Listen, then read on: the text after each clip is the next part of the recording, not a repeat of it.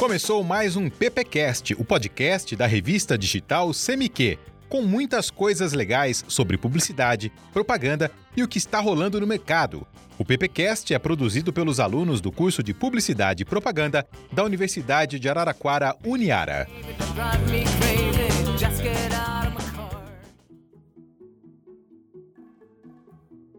Olá, eu sou o professor Gabriel Arroio e estou com Luiz Paulo Oliveira, aluno do primeiro ano de Publicidade e Propaganda da Universidade de Araraquara, Uniara.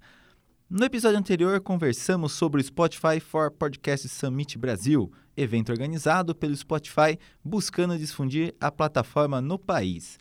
E continuando a nossa conversa, vamos discutir um pouco sobre as formas de monetização do podcast. Paulo, o que, que você viu a respeito? Bom dia, professor. Bom dia, pessoal. Então, professor, eu fui um pouquinho mais a fundo aí, procurei um pouquinho mais sobre os tipos de monetização para podcast, né? É, e, e, descobri que é possível, por exemplo, fazer evento ao vivo, vender conteúdo exclusivo em formato é, para plataforma digital, oferecer mercadoria física, patrocínio de marca, par parceria com empresa, para assim estar tá ganhando a comissão, né? É, quando o produto for anunciado, for vendido, doação de ouvinte, entre outros. É, o professor já ouviu falar que o conteúdo é o rei no podcast? Então, Paulo, dá para ter uma ideia. Eu já escuto podcast há um bom tempo e cada vez mais percebe-se isso. Dá para entender que ele é diferente para quem nunca ouviu é, ou trabalhou com monetização de podcast dá para perceber que ele é muito diferente das redes sociais. Se você pegar um Instagram, um Face, basicamente são só postagens. Quando nós pegamos o, o podcast não é uma postagem. Primeiro porque são assuntos muito mais profundos. O podcast, ele é de cauda longa, ou seja, ele tem todo um histórico, né? Ele tem toda uma, uma história já feita onde o ouvinte ele gosta, ele participa e ele interage de certa forma com isso. É... Eu sei que existem alguns programas que fazem conteúdos, alguns podcasts fazem conteúdos exclusivos para empresas. Tô perto disso ou é alguma outra coisa que você viu? Então, professor, tem vários tipos de monetização, né? É, tem a monetização com os afiliados, que no caso é um mercado de produto digital que está cada vez mais abrangente aí dentro do podcast. Que aí a gente pensa, como vou monetizar com os afiliados do meu podcast. É simples fazer isso. É, fazendo indicação de produto relacionado aos assuntos que você aborda nas transmissões. E você tem as aberturas, assim como você tem as aberturas dos jornais televisivos, né? Esse, o Jornal Nacional dessa noite é um oferecimento de Chevrolet, sei lá, S10.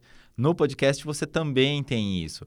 Mas só que esses contratos ou esses patrocínios são mais a longo tempo e são por episódios. Por exemplo, fecha-se 10 episódios, né? fecha-se 15 episódios ou, ou, temporadas, né? Vamos dizer assim.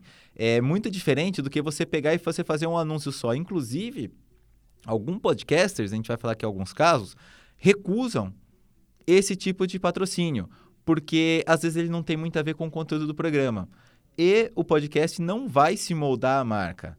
É a marca que precisa escolher um podcast que tenha a ver com ela. Dificilmente você vai ver um podcast profissional que ele vai se moldar a essa marca. Ele não vai mudar o conteúdo dele. Aí um exemplo, né, né professor, é o seguinte: é, você pode estar fazendo seu podcast, é, falar sobre um determinado assunto, você está falando sobre, vamos supor, curso superior você coloca ali no, no, no, Você fala sobre. Vamos, vamos dar um exemplo da Uniara. A gente faz um podcast para a Uniara, a gente fala sobre os cursos superiores dela, e na descrição a gente coloca um link para tá, é, a pessoa tá entrando, se inscrevendo, e se a pessoa for aprovada e fechar a matrícula, esse podcast ganha uma porcentagem de. Olha, tem isso também? Tem, de, de comissão em cima. Isso Olha. aí também é interessante. Tem muitos podcasts que faz isso. Que eles anunciam cursos é, colocam a descrição, isso indiretamente, né? Por quê? É, não estão fazendo a propaganda diretamente para o lugar. Só que se, a, se, o lugar vê, se, se o estabelecimento vê que eles estão fazendo essa, essa propaganda, eles pagam um, um, um X de comissão em cima pro, pro podcast. É, uma forma de validação acontece com o Naruhodo também.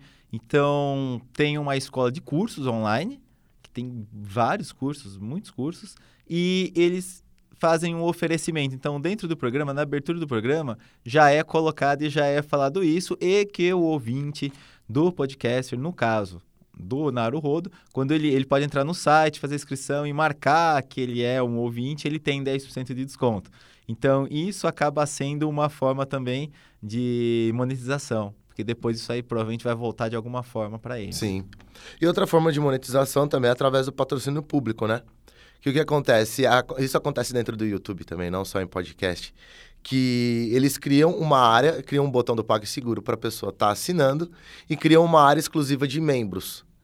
Então, o membro vai ter um conteúdo exclusivo, vai ter uma transmissão especial ao vivo de um programa X para eles estarem acompanhando, né? É... E a, a, plataforma de financiamento coletivo vem crescendo cada vez mais. Que tá, isso está profissionalizando mais ainda o, o podcast, né? Tem um exemplo bem legal que é o, o B9. Né? Ele tem uma série de podcasts. Se eu não me engano, são 15 ou 16 podcasts.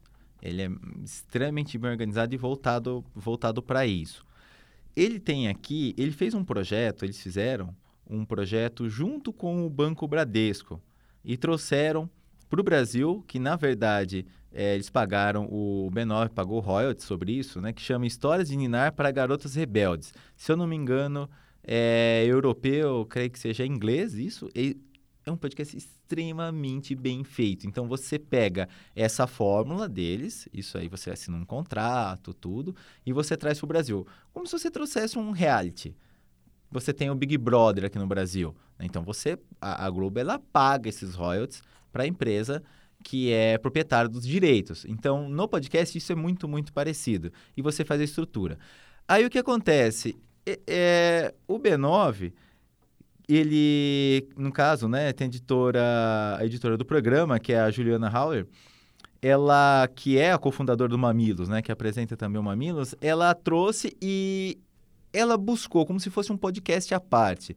Então ela buscou uma parceria, que no caso foi junto com o Bradesco, que o banco na época, estava muito engajado nessa história das mulheres, de valorizar as mulheres, então conseguiu encaixar e fez o quê? Um podcast com 10 episódios voltados exatamente para isso para as mulheres, para as crianças, né? E mostrar os grandes feitos que as mulheres já fizeram aí para o mundo. Então, esse tipo de colocação também é muito, muito legal. Então, ele é a parte, né? então, no caso aqui, ele não faz parte do Mamilos, que é o programa dela, né, que ela participa. Não faz parte do contexto. Não faz parte do contexto, é feita uma outra situação, como se fosse uma campanha publicitária mesmo, só que com as sequências. E aí o Bradesco patrocina isso. E aí depois é, isso vai para outras mídias, né? Isso aí vai para internet, vai para Facebook, você vai para a própria página deles. É que aí já entra no patrocínio de terceiros, né, professor? Que é como se fosse a compra de um espaço publicitário. Que para ver que tem a naturalidade, que é a mesma coisa que é natural nos rádios que acontece nos atos. É, o podcast ele é essa fusão. É muito engraçado, porque ele pega os princípios do rádio, Sim. a base do rádio, e alia isso a, a, alguns conceitos de monetização, principalmente da TV, da internet, e junta tudo. É algo fantástico. É um, realmente é um novo modelo de negócio. É o tal da inclusão digital, né? É, totalmente inclusão. E uma, uma dessas salas que aconteceu lá no, no Spotify Summit Brasil, era sobre se o podcast era uma inclusão ou não. Tinha umas discussões bem interessantes, né? É, principalmente com com o que diz respeito a podcasts feitos na periferia, né? Ou voltados realmente para pessoas que não têm muitas condições sociais. E a grande questão era, será que o podcast ele é tão inclusão assim? Alguns pontos. Porque, Paulo, para a pessoa ter acesso ao podcast, ela tem que ter acesso à internet. Tudo bem, todo mundo tem, mais ou menos. E não é só acessar a internet, ela tem que saber que o podcast existe. A maioria das pessoas ainda hoje não sabe. Esse movimento do Spotify é muito interessante porque ele quer mesmo popularizar esse podcast e qualquer um tem condição de fazer. Você, nós vimos aqui, né? Se você pegar o Anchor, aquele aplicativo que nós, nós usamos para subir facilitou o podcast, facilitou demais a nossa Facilitou vida. demais. Então você consegue. Às vezes você não consegue com uma qualidade espetacular, mas você consegue ir lá e botar suas ideias, subir o seu podcast. Eu acho que inclu... tá, tá dentro da inclusão também por conta do de hoje é, tá tudo muito mais fácil. Então, para nós aqui da universidade, é, inclu a gente consegue incluir várias coisas dentro do nosso podcast. Então, isso é inclusão também. Isso é inclusão também. A gente consegue mostrar um pouco do que é o nosso curso para o pessoal que está lá, lá, fora, querendo ingressar na, na, na área, querendo ingressar na, na, profissão. É, as preocupações que um profissional de comunicação ele tem. Sim. Né? Esse olhar para o mercado, esse olhar para o que está acontecendo na economia, para o que está acontecendo no mundo.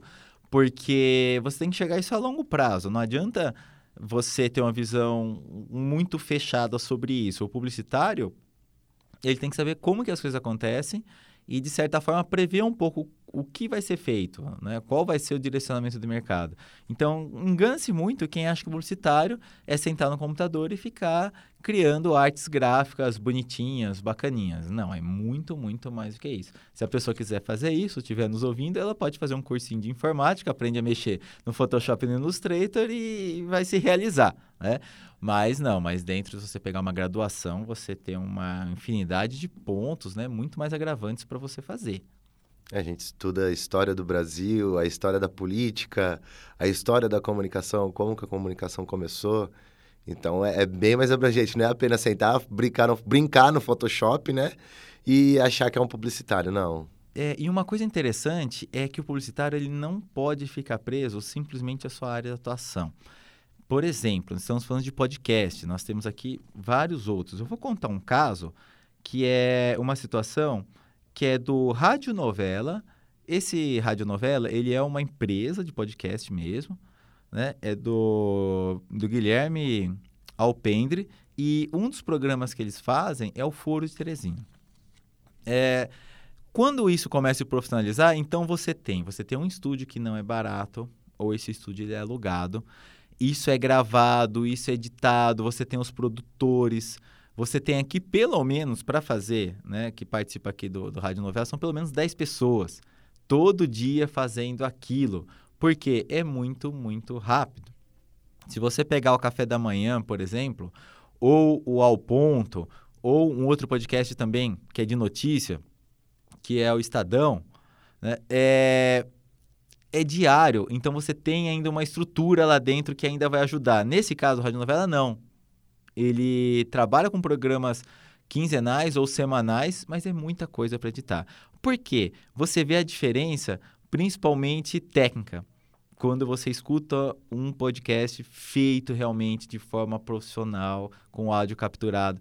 Então, para o publicitário, ele tem que ficar muito atento a isso e ele tem que se informar. São podcasts curtos sobre notícias, sobre o que está acontecendo no, no, país, o que está acontecendo no mundo, de 15 a 20 minutos. Você ouvir isso enquanto vai para o trabalho não vai matar ninguém. E você, pelo menos, fica muito bem informado né, sobre o que está acontecendo e você vai usar isso dentro do seu trabalho, né, como publicitário. É um exemplo que eu vou dar, é assim, pessoal meu. É, semana passada a gente estava em semana de prova, até por isso a gente não gravou na semana passada.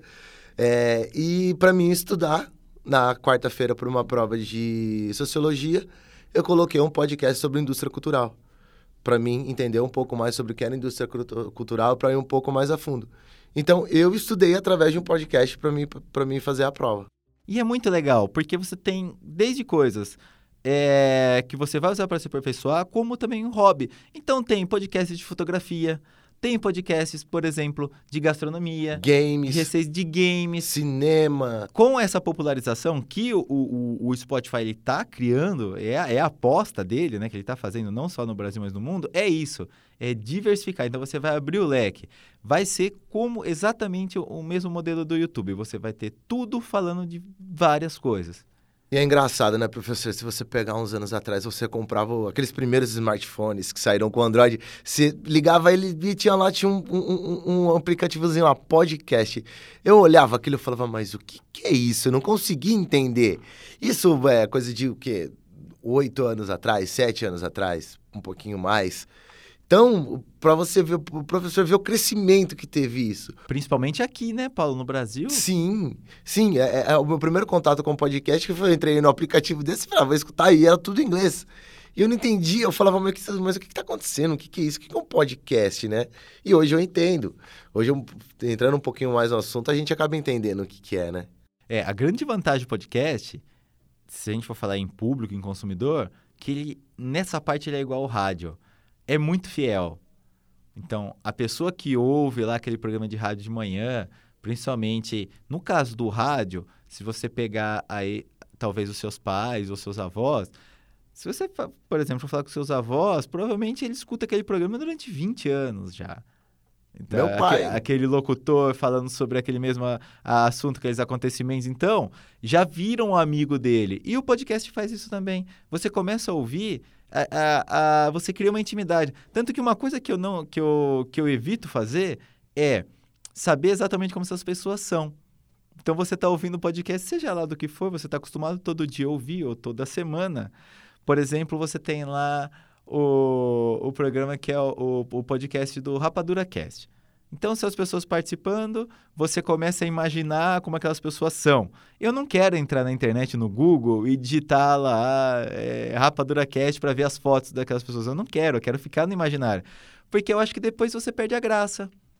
É igual um livro. Um livro é fantástico por isso. Que você lê, você imagina como você quer. E aguça a imaginação. Aí você vai assistir o filme e você, nossa, na minha cabeça era melhor é mais ou menos isso que eu creio que o podcast funciona.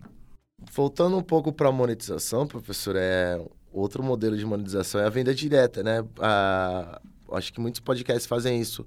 O, o podcaster tem um, um, produto, tem um negócio, e ele é, anuncia aquele produto dentro do podcast dele. É, só que assim, ele não pode também fazer anúncio em contexto com o podcast que ele está apresentando, né? Porque senão ele pode colocar tudo por água abaixo.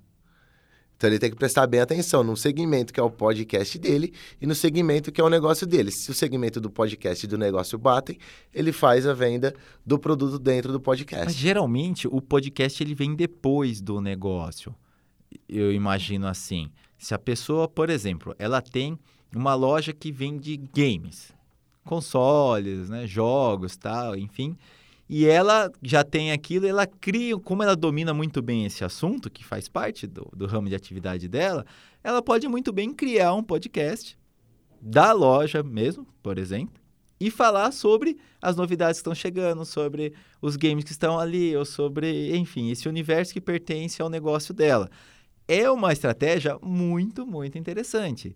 Imagine você pegar grandes empresas, como por exemplo, ah, você pega, perdão, grandes marcas, como por exemplo a Nestlé, falando sobre todos os produtos dele. Então você tem uma série de podcasts sobre cada ramo de atenção, uma sobre laticínios, né? outra sobre comidas para criança. É um universo enorme, é um mar enorme que quem ainda está na praia. A gente não conseguiu nem entrar, passar da boinha salva-vidas ainda, eu imagino. É um universo enorme, né? Se a gente pegar aí hoje os exemplos que a gente tem, a gente perde de vista, né? E o interessante é que as empresas estão apostando. Se você pegar a receita, dos, principalmente dos grandes podcasts, é simples, é igual televisão. Se você estiver assistindo e você não vê muitos comerciais, ou o intervalo break comercial foi muito rápido, é porque aquele programa não está tendo muita procura, senão ele, ele estaria com, com breaks comerciais maiores, né? Você teria mais coisas. No podcast é a mesma coisa. Quando você vê um, um programa que ele não tem muitos anunciantes ou muitas chamadas, é muito difícil um podcast não trabalhar com isso. O Café da Manhã, ele é da Folha, ele é um programa diário com o Rodrigo Vizeu e a Magé Flores. Ele é o primeiro programa patrocinado aqui da América Latina pela Nestlé e a Starbucks at Home. Então, eles foram patrocinados por três semanas durante aí os meses de abril. Começou no, no mês de abril, na verdade. É, você tem essa abertura maior. E de lá para cá você percebe umas mudanças, mas são sempre contratos mais longos. É diário, três semanas, todo dia você falando o nome da marca, para um público que já está acostumado a ouvir aquilo todo dia, funciona. E professor, é, eu acho que o crescimento também da, do, dos patrocínios está vindo, tá vindo assim, é, é grandioso, né? Porque a gente vê o quanto que, que as empresas estão investindo dentro do podcast. Que, que as empresas é, conseguiram é, visualizar que ali é um, um ponto de crescimento até mesmo para elas. Mas para as agências de publicidade ainda é algo um pouco novo. Agora, tem que ver algumas situações, Paulo. Às vezes, precisa ver se é interessante financeiramente para a agência ela trabalhar com podcast. Primeiro, ela não, não produz isso. A agência não produz podcast. O podcast ou podcaster, ele é um fornecedor da agência. Então, por exemplo, ah, eu tenho o supermercado Savenhago. Vamos criar um podcast para o Savenhago. A agência não vai criar isso, ela vai procurar um, fornecedor que faça isso. Então tem que ver se no caso das agências isso é algo muito novo, isso ainda não está sendo explorado. Eu acredito que desse ano para frente isso vai se tornar mais conhecido e provavelmente o Spotify vai fazer uma ação direta com as agências de comunicação. Mas não seria interessante para a agência também, o professor, é tá se atualizando em questão do podcast? Sim. com esse crescente, com esse é, crescimento da dessa mídia? Sim, mas geralmente não é a agência que é procurada para fazer um trabalho de podcast. Os podcasters procuram o quê? Procuram direto as empresas. Então, nesse momento ainda de descobrimento, isso pode gerar algum conflito. Por quê? A empresa fecha direto com o podcaster. Não trabalha com a agência de publicidade mais o podcaster. Não tem uma ponte. Não, porque a agência não consegue interferir em nada no podcast. São roteiros totalmente diferentes, então tem que ser uma pessoa do roteiro de rádio, do roteiro de cinema para produzir. A agência não tem isso. Equipamento para produção, muito menos. Ela não, tá, ela não domina ainda isso. É como acontece hoje, por exemplo, com a, você, você trabalhar com produção em mídias digitais. A agência não tem esse domínio.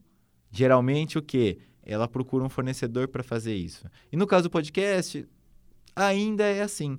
Mas para a coisa crescer, se nós formos dizer em forma de, de divulgação, de popularização, o Spotify, que é o que está encabeçando isso, provavelmente ele já está fazendo, assim como esse Summit também foi para isso, um trabalho com as agências. Tanto é que nesse Summit, na maioria das mesas, tinham pessoas de publicidade, de agências de publicidade trabalhando. Porque ele quer essa união, ele não quer afastar a agência, ele quer trazer a agência para dentro para comprar essa ideia e trabalhar junto. É uma forma de se popularizar e ajudar no investimento dos clientes com podcast. Bom, Paulo, terminamos aqui né, o nosso assunto sobre podcast. A dica que eu deixo é alguns podcasts, como Radiofobia, que é do Léo Lopes, o Rádio Novela, que é do Foro Teresina também, do Guilherme Alpendre, e um milkshake chamado Vanda, do Samir Duarte. São podcasts que são mega ultra profissionais e tem uma estrutura muito, muito bem feita. Vale muito a pena ouvir. Certinho, pessoal. Acompanha a gente e valeu! Você ouviu o PPcast, o podcast da revista CMQ. Siga e curta o PPcast no YouTube, Spotify e no Facebook.